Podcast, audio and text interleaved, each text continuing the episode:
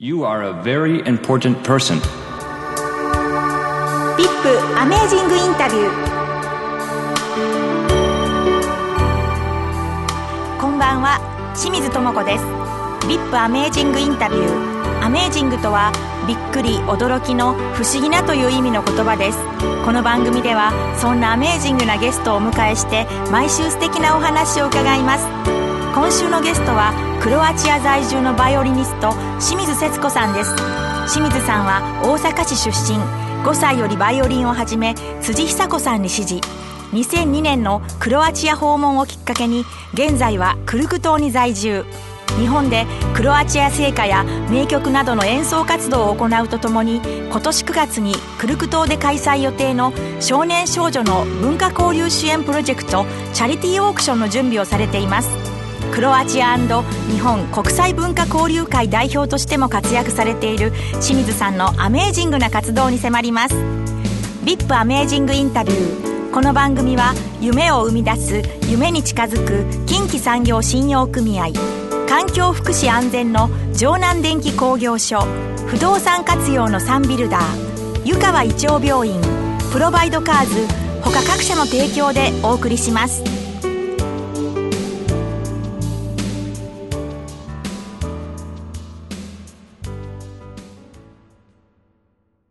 今日のゲストはクロアチア在住のバイオリニスト清水節子さんです。よろしくお願いします。よろしくお願いします。はいまず最初に初歩的な質問なんですけどクロアチアっていう国はどこにあるんでしょうか？はいあのクロアチアはヨーロッパの真ん中に位置しておりまして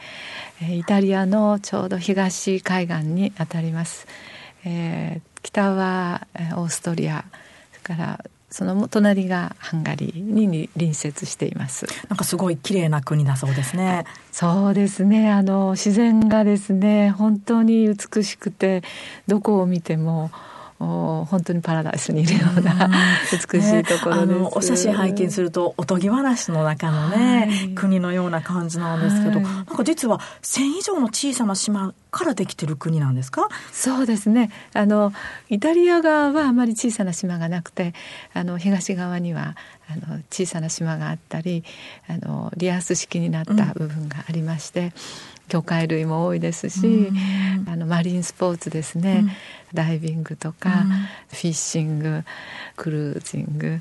あのそういう素敵な場所がいっぱいあります。あの観光パンフレットでね昔の地中海が見れるって書いてあったんですけど、はい、今の地中海とか昔の地中海っていうのがあるわけですか？昔のままっていうことなのかな？えそうあのまずまあ広告なんかは全然ないもちろんねあの全く見られません。妙もないですね。あのビルディングとか、うん、そういうものはほとんど見られないです。じゃあ何百年前の姿がそのままある。そうです。あの、町はこの家は500年前からあのそのままだねっていうのとか。石畳もすり減ってるところもありますし、あの門もえまあ、海水ねあの、うん、潮であの溶けてるような石もありますし、うん、でもねそこにねちゃんと住んでるすごいですよね。だからちょっと私の中でクロアチアのイメージが変わってきたんですけど、はい、1991年にユーゴスラビアから独立した国ということでね節子さんはね、まあ、独立から10年後の2002年にクロアチアに行かれたってことなんですけどやっぱ内乱のイメージがあるんですけれど、はい、その辺はいかがですか？あのやはり最初行く時はは大丈夫かなと思いましたけれども、あの行ってみて、えーまあ、夜一人で歩いていてもあの安全だということはもう日本と同じぐらい、あの安全ですね。あのそれに人はですねあの皆さん親切ですし、うん、あの日本人にもとてもあの、まあ、親日感情もありますので、うん、今戦争の雰囲気は何もないですね。そうなんですか。あの清水さんあの5歳からね、はい、バイオリンを始められて、かの有名な辻久子先生の指導を受けられたってことなんですけど、どうしてねクロアチアに行こうと思われたんですか？えー、そうですね。あの私のまあたまたま友人が、うんクロアチアに大使になって赴任することになって、はい、で皆さん、まあ、あのクロアチアってどこにあるんだろうね。そこからですよね。どんな国どこみたいな。そうですね、はい、でそれであの、まあ、行ってみたところあとてもまあ美しい国ですし、まあ、期待した以上にですねあの文化的な、うん、まあ、皆さん音楽家とかですねあの芸術家の方々が非常にあの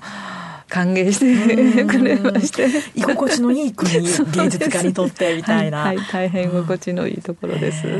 じゃあその辻久子先生直伝のですね、はい、清水敦子さんのバイオリン一小節弾いていただいてよろしいでしょうか、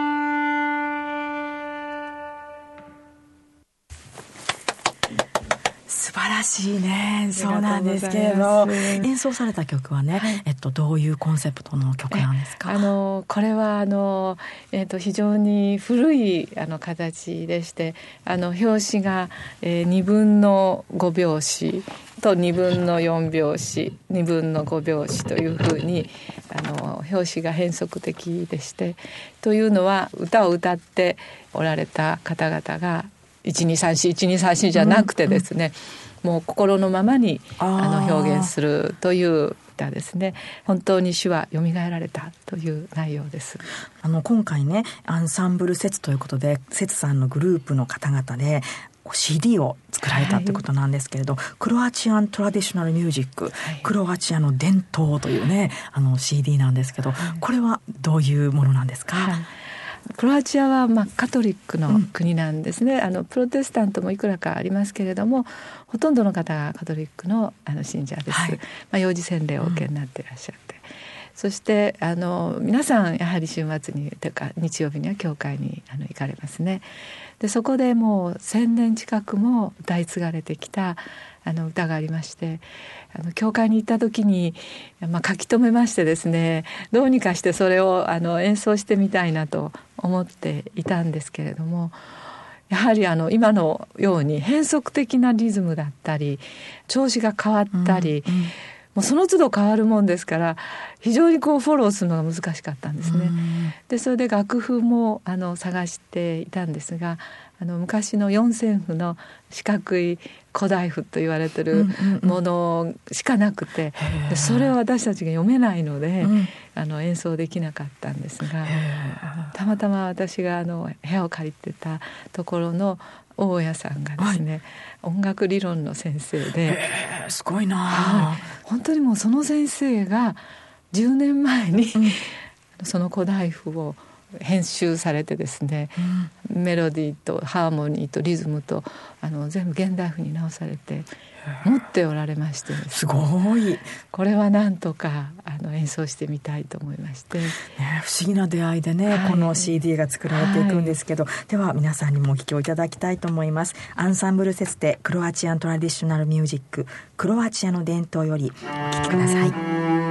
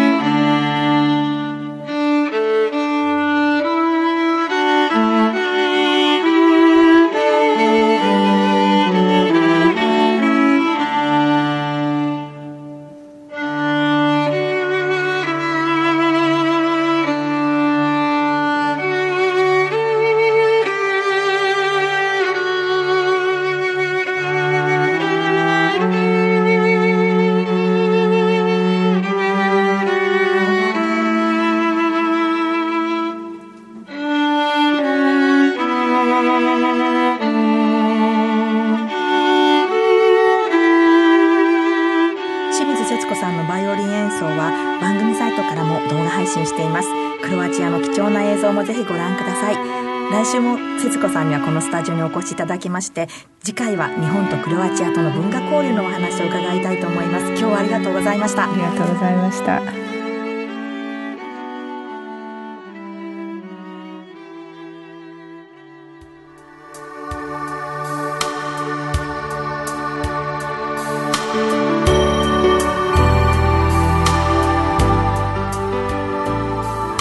アメージングインタビューいかがでしたか？来週のゲストは今週に引き続きクロアチア在住のバイオリニスト清水節子さんです。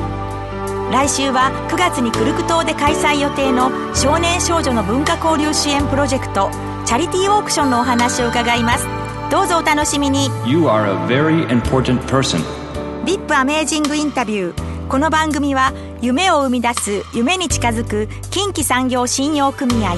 環境福祉安全の城南電気工業所不動産活用のサンビルダー湯川胃腸病院プロバイドカーズ他各社の提供でお送りしました。